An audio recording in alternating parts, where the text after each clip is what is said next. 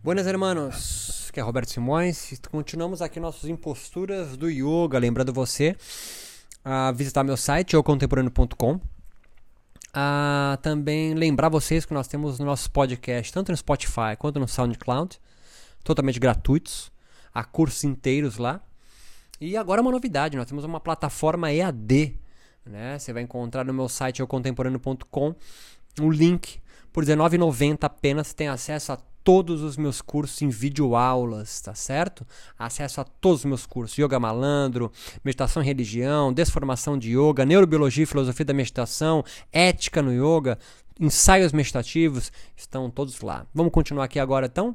Vamos entrar na parte de perguntas não respondidas, ou seja, a parte das minhas pesquisas no qual algumas das minhas perguntas não conseguiram ser respondidas. Né? Então, como eu já adiantado no início da, da nossa aula anterior, né, a área da investigação do Yoga Meditação, fora do âmbito terapêutico exegético de suas escrituras, ainda é escasso entre a pesquisa no Brasil e latino-americano. Por isso mesmo as questões que se avolumam, né, as, as questões se avolumam no aguardo de pesquisadores interessados na temática. Uma das questões mais prementes é o fato social do yoga e meditação não disseminar-se, por exemplo, com tamanha força que acontece no, nos bairros mais ricos das cidades brasileiras, nas periferias das grandes metrópoles em que seus praticantes professores se multiplicam, né? Então, assim, as cidades se multiplicam de professores e, e praticantes, mas na periferia acontece é, muito pouco. Essa é uma pergunta que eu não consigo responder. Seria, pois, talvez, é hipótese, que a teologia do desapego, entre aspas, do yoga e da não violência não faz sentido algum àquela população? Ou, pelo ponto, ou sobre um outro ponto de vista, a teologia da prosperidade dos evangélicos, por exemplo, refreia o avanço de uma outra tentativa de narrativa religiosa?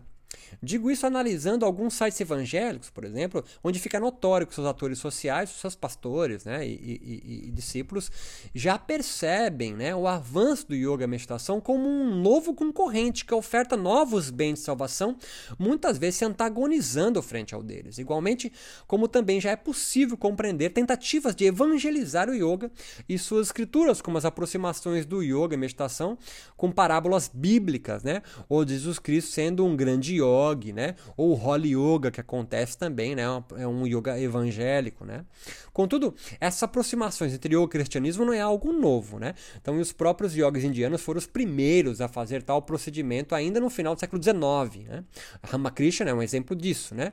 É, é, só para citar um exemplo. Mas esse, esse ato né, entre as populações economicamente menos favorecidas do Brasil, especificamente no Brasil, é, e os núcleos sociais mais abastados, acontece por quê? É, seria uma ressonância dos primeiros iogues que transplantaram via instituições esotéricas como maçonaria, Rosa Cruz e martinismo, reconhecidas socialmente pelo seu caráter elitista, que hoje repetimos isso? Essa é outra hipótese que exigiria um novo fôlego de pesquisa, mas sem dúvidas ainda continua sem uma resposta à altura da sua problemática, porque que yoga não prospera em locais economicamente não favorecidos. Né? Outra questão que me deparo desde o meu mestrado e se mantém é por que, que a academia possui tanta relutância, academia e universidades, né, em investigar o yoga meditação como um novo fenômeno religioso em desenvolvimento. Qual o motivo de cientistas que se debruçam a investigar yoga e meditação dedicar-se quase que exclusivamente na tradução e interpretação de suas escrituras em sânscrito ou nas repercussões biométricas de suas práticas psicofísicas sem qualquer diálogo na sociedade? Por que são tão escassos aprofundamentos religiosos e suas influências sociais, políticas, econômicas, antropológicas do yoga e meditação? Será que esses cientistas envolvidos, ou que poderiam ser, estão de tal forma absortos em seus achados científicos que se fecham a dialogar com outros campos? Ou somos nós da ciência da religião que não conseguimos enxergar o yoga como algo já desvinculado do hinduísmo e da nova era? Outra hipótese que levanto, esperando novas pesquisas para corroborarem ou destruírem meu argumento, este quase total desinteresse poderia residir numa espécie de conversão dos acadêmicos aos princípios do yoga que os impedem de uma visão mais isenta do seu objeto de pesquisa e devoção. É só uma pergunta, é só uma provocação, mas poderia ser totalmente plausível de ser pesquisada. Essas e outras são perguntas legítimas, mesmo que inconvenientes, de se realizar, pois uma coisa é fato o yoga e a meditação vem exercendo um certo fascínio entre cientistas biomédicos e sancritistas, vê Herbert Benson, Kabat-Zinn, George Ferenstein e outros, como Lilia Gomini, e uma certa amnésia ou desinteresse entre cientistas da religião e cientistas de uma forma geral, e de humanidades em geral, em pesquisar o yoga e a meditação fora do escopo exegético, biomédico, sancritista. Né? Seria talvez, pois, convertidos ao yoga, né? A gente podia pensar assim, é, estes não, esses cientistas, né, não se declarar devotos desta fé do yoga, e assim como entre os, alguns cientistas cristãos que precisam ficar se explicando né, e se desculpando que os dogmas bíblicos não interferem nas pesquisas de suas, nos resultados de suas pesquisas, né? Ou seja, será que os, os cientistas que são praticantes do yoga não se enveredam por essas pesquisas sobre que falam sobre sociedade, porque eles talvez tenham se convertido ao yoga? Mesmo carentes de maiores dados, são provocações legítimas de se averiguar, né? Mas quais são os novos problemas que advêm dessas minhas pesquisas desde 2011 e 2015 com yoga e sociedade brasileira? Mesmo ou em decorrência disso, sendo uma pesquisa pioneira, pensar sobre yoga e meditação como um novo fenômeno religioso no Brasil gera muitas questões a serem respondidas. O primeiro, novo problema que se apresenta aqui, está envolto na questão do ensino religioso nas escolas. É sabido que o yoga e meditação vem conquistando cada vez mais espaço em escolas públicas e privadas, como, entre aspas, técnica para relaxamento ou aumento de performance. Entretanto, quando o debate sobre a religiosidade do yoga se aprofundar, a fina película que recobre yoga, meditação, como secular e laico, se romperá. Quando isso ocorrer, o, de, o, delicado assunto da teologia do desapego iógico e o seu proselitismo via cientificismo que o domina atualmente acenderá discussões mais acaloradas entre pais e a sociedade sobre o seu papel na formação das crianças. Não é coincidência as diversas tentativas de volver o yoga meditação cada vez mais afastado da sua óbvia espiritualidade e aproximá-lo da ciência biomédica e filosofia empírica e não metafísica. Assim como entre os espíritas kardecistas no Brasil também acontece. Outro problema certa forma atrelado ao anterior, é a inclusão do yoga e meditação nos postos de saúde brasileiros como o SUS, como terapia integrativa complementar e alternativa. Sendo o yoga uma religião, a meditação yógica, entre aspas, poderia ser ministrada por agentes de saúde? Será que o aumento dialógico sobre a religiosidade do yoga e a sua principal prática, a meditação, e o fato culto politeísta que o acompanha, ah, o que significa culto politeísta? Porra, Ganesha, Shiva, são deuses na mitologia yoga, tá certo? Então, se você cultua mais de um deus, você é politeísta. Assim como as rezas, né? os mantras do yoga, é, em uma linguagem distante, né? como é o caso do sânscrito, né? pode também é, é, é, coadunar em harmonia com as crenças dos usuários do SUS. Tá entendendo? Como que é, é, é, é, é cantar, é, praticar meditação no SUS, cantando mantras, vai se coadunar com os evangélicos, né? Ou, muito mais provável, o Ministério da Saúde no Brasil seja compelido a remanejar alguns vocabulários, e já acontece isso, do yoga como os próprios yogis indianos fizeram no século passado, assim como suprimir outros tantos elementos míticos do yoga, da mesma forma que o faz o Ayurveda, a tradicional medicina indiana, já incorporada dos pós-saúde brasileiros. Essa é uma pergunta ainda a ser respondida.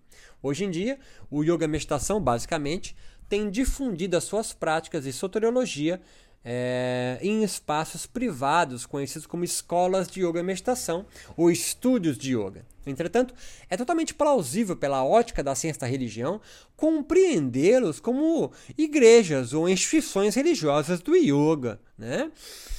Nestas igrejas iógicas, muito mais do que em parques da cidade ou espaços mais plurais, como nas inúmeras unidades do SESC, por exemplo, se aprofunda a leitura e interpretação das escrituras filosóficas do yoga. Suas práticas psicorporais conquistam os contornos muito mais espirituais do que laicos. Né? É bastante comum se presenciar em salas de yoga e meditação incenso sendo queimados, sons indianos, é, vendas de produtos do meio do yoga e meditação, além de oferecimento de retiros yogicos, peregrinações a locais sagrados e os mais diversos cursos e workshops, sendo alguns destes retiros para formar novos professores de yoga e meditação. Né? Por mais que, é, especificamente no SESC, por exemplo, é um caso clássico, os professores ali se esmeram para manter a espiritualidade do yoga, mas remover os seus elementos espirituais e religiosos, se você tirar tudo, brother, vira Pilates. O yoga sem prana, o yoga sem kundalini, o yoga sem a, as suas divindades, o yoga sem yoga sutra, o yoga sem a capacidade ali filosófica indiana, vira o quê? Ah, vira Pilates, né, cara? São verdadeiros núcleos, então, proselitistas dos valores pregados pela religião yoga em desenvolvimento. Sendo assim, mais como uma provocação minha agora, essas instituições yogas, a Ing Yoga, Kaivalyadama Institute, né, o Instituto de Kaivalyadama, o 3HO Foundation do Kundalini Yoga, o Waking Love, entre tantas outras, não deveriam estar autorizadas pela sociedade brasileira como espaços religiosos, sob a tutela da legislação federal, como qualquer outro local de culto no Brasil? Esse é um debate, esse, esse é um debate é, é, público que existirá em alguns anos no Brasil, certamente. Seja, pois, campos sociais religiosos, que já ocorrem entre os evangélicos, perceberão, e já percebem, a concorrência acontecendo, ou pelos próprios yogis reivindicando seu próprio espaço de fala como uma legítima religião na sociedade. Algo menos provável, ao menos assistindo o panorama hoje 2019. Mas percebendo que o atual governo no Brasil ele é altamente católico, é, não se furtará no seu direito de católicos dizer, olha, eu não quero que yoga seja é, ensinado em espaços públicos e menos ainda que o governo federal é, banque é, que terapias politeístas pagãs Tá? Um evangélico, alguém cristão bem ortodoxo, pode muito bem falar isso. Eu não quero que a minha, a minha família é, veja no SUS uma prática pagã sendo proferida e paga pelo meu dinheiro. Assim como ele pode dizer também: olha, eu não quero que o meu dinheiro patrocine, ah, tá certo? É, que escolas públicas ensinem meditação. É totalmente plausível que alguém mais ortodoxo dentro do cristianismo grite isso. E quando ele começar a gritar isso, os yogis vão ter que vir a público e se explicar que raios ele é. E esse papinho que falar que é filosofia de vida, que é, é uma terapia, não vai colar. Porque é nítido que existe Ganesha, Shiva, nomes em sânscrito, é, as pessoas rezam. Você pode falar de mantra, mas é reza. Essas pessoas mais ortodoxas vão perceber isso. E aí o yoga vai ter que se, pos se posicionar. A última problemática que surgiu no meu processo de pesquisa de pós-doutoramento é o mote das fontes de legitimação do yoga no Brasil pela primeira vez na história do yoga, um não indiano sincretiza o yoga com uma religião nativa do país que foi transplantado e recebe legitimação pelos próprios yogis na própria Índia. Eu estou falando do brasileiro Janderson de Oliveira, o Prembaba, um fadado da igreja do Santo Daime, que em sonho tem a miração do seu mestre indiano, que ele não conhecia até então, e em visita à Índia se reconhece, e a partir desse reencontro ou encontro nasce o Wake Love, uma instituição religiosa yoga brasileira, mas legitimada também na Índia, inclusive com a abertura de um ashram, nome em sânscrito para a igreja yogica naquele país. Outro fato inédito é, está na introdução do culto iógico, além de asanas, pranayamas, mantras e demais elementos da cultura hinduísta que nós já conhecemos, a beberagem do ayahuasca, né? o daime, entre os, os próprios yogis indianos pelo brasileiro Prembaba. Ou seja, o yoga da Índia é transplantado para a América Latina, me vem, vem comigo na história. Ao longo de, de 100 anos, o yoga no Brasil chega em 1900, eh, o yoga na América Latina chega em 1900, no Brasil em 1950, e em 2000, meados de 2000, um yogi formado pelo De Rose, do Swasti Yoga, mas também fardado, né, devoto de uma religião nativa brasileira que é o Daime, vai fundir os dois. Vai fundir o yoga indiano com o Daime, vai formar o Waking Love e mais, ele vai ir para a Índia, levar esse yoga que ele fundiu aqui na América Latina e vai ser aceito pelos indianos e vai então construir um novo rito. Brother, você pode não gostar, pode ficar bravo, ele foi, esteve envolto aí em, em situações aí de, é, de acusação de abuso sexual, isso não interessa para mim, eu não sou, de, não sou delegado, tá ligado? Sou cientista da religião, eu olho isso tudo de longe e, convenhamos comigo, é altamente interessante. É a primeira vez na história do yoga mundial que ele, transplantado para um outro país que não tem cultura hinduísta, se sincretiza com uma religião nativa e volta para a Índia e é aceito por lá. É tipo é, a Umbanda voltar para a África e começar a abrir cultos de Umbanda lá, tá ligado? É fantástico isso, né? Então a religião a, a África importa, é, exporta né, esse cabedal gigante que é a afro, é, chega no Brasil, se funde e volta para lá, entende? Só que no caso da, da, do yoga é muito mais singular e único, né? Porque ele advém do hinduísmo, né? Ele é, é um culto de lá, um darshana, se desprega, né?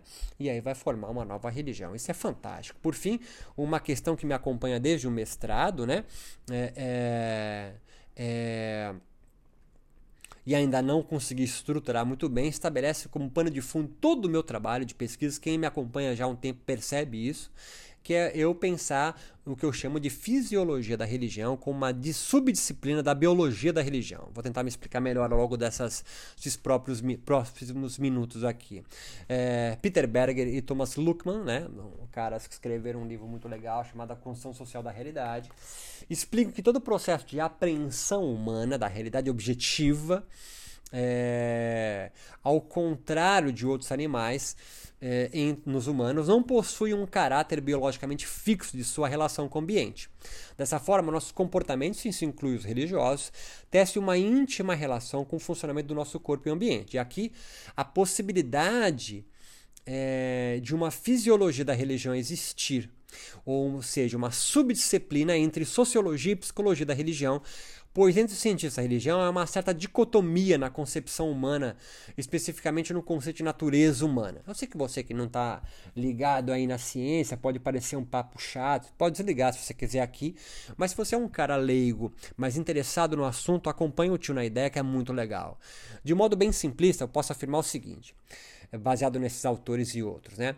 Que a construção social da realidade humana é impossível em isolamento, ou seja, não há uma fisiologia ou psicologia inata, ou seja, corpo e mente ou alma, que nos construa o humano. Você vai sendo humano ao longo da sua vida como na, somos na somos, né? Somos do verbo to be mesmo, né? Humanos na interação do que sentimos, objetivo, e percebemos, que é subjetivo. Em suma, um corpo só e seu funcionamento, sua fisiologia, é pouco aos homens e mulheres sociais. Os humanos oscilam é, entre ser um corpo e ter um corpo, né? O equilíbrio que tem de ser corrigido de vez em quando, né? Há um, há um equilíbrio que tem de ser corrigido de vez em quando entre ser um corpo e ter um corpo, né?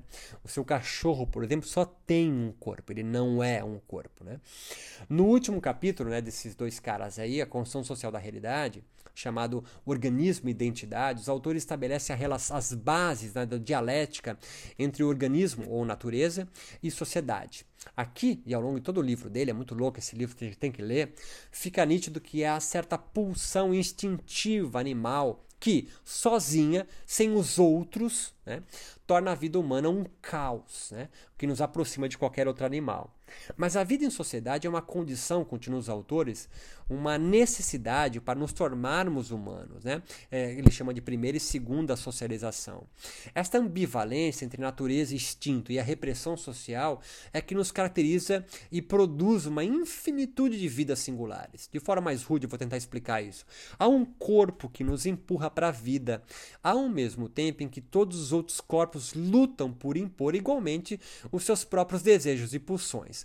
Dessa tensão, o que você quer fazer, o que a sociedade permite que você faça, tá ligado? Surgem os diversos modos de existir é, em sociedade. Né? É, com suas próprias maneiras de regular o caos iminente. É a famosa lei, tá ligado? Você tem vontade de fazer tal coisa, mas naquele modelo social essa coisa não pode, né? Você quer casar com a sua mãe? Não pode, tá ligado? A religião é sem dúvidas uma das mais antigas maneiras de organizar corpos, mentes, ou seja, homens e mulheres, mulheres num mesmo espaço geográfico. Durante as fases de socialização, onde a religião exibe sua força, sem dúvida, mas entre outras, né, é necessário explicar os nossos mais íntimos anseios. Assim como ensinamos a um bebê que ele deve e como, né, jeito, dormir, marchar, olhar, comer e se comportar na mesa, na presença de estranhos, igualmente aprendemos, chama socialização, como organizar nossos sentimentos e direcioná-los. Todo esse processo é também fisiológico. De forma mais simples, mais rude até, meu amigo. Você não tem nada inato que faz você ter um tesão pela bunda alheia, né? O que faz você ter um tesão pela bunda alheia é a construção social. É socialmente que você vai aprendendo que os seios ou a bunda de outro vai aumentar o seu tesão. Isso não tem nada inato em você. Assim como desenvolvemos um paladar para algumas comidas e aversão a outras, ou seja, o funcionamento do organismo se modifica no contato com os outros. Buscando ser mais prático ainda, acreditar no fluir de prana pelo nosso corpo e senti-lo, obviamente, objetivamente, a realidade prânica, após a vocalização do som sagrado Om numa prática de yoga meditação, acontece necessariamente acreditar em prana e, nas, e na vocalização do sagrado Om é, durante um longo processo de socialização religiosa, onde de nada importa memorizar os conceitos de prana nos sutras do Geranda Sanhita, mas vivenciar essa experiência por longo tempo. Ou seja, brother, no seu curso de formação de yoga e todos os outros cursos de formação de yoga que existem hoje, são cursos de socialização religiosa do yoga. Você entra lá sem saber o que é prana, e sai depois de um ano acreditando que prana existe e está desalinhado no teu corpo, uh, obstruindo chakras. Neste processo de socialização do corpo e da mente, da alma, se adquire a habilidade de perceber uma nova fisiologia.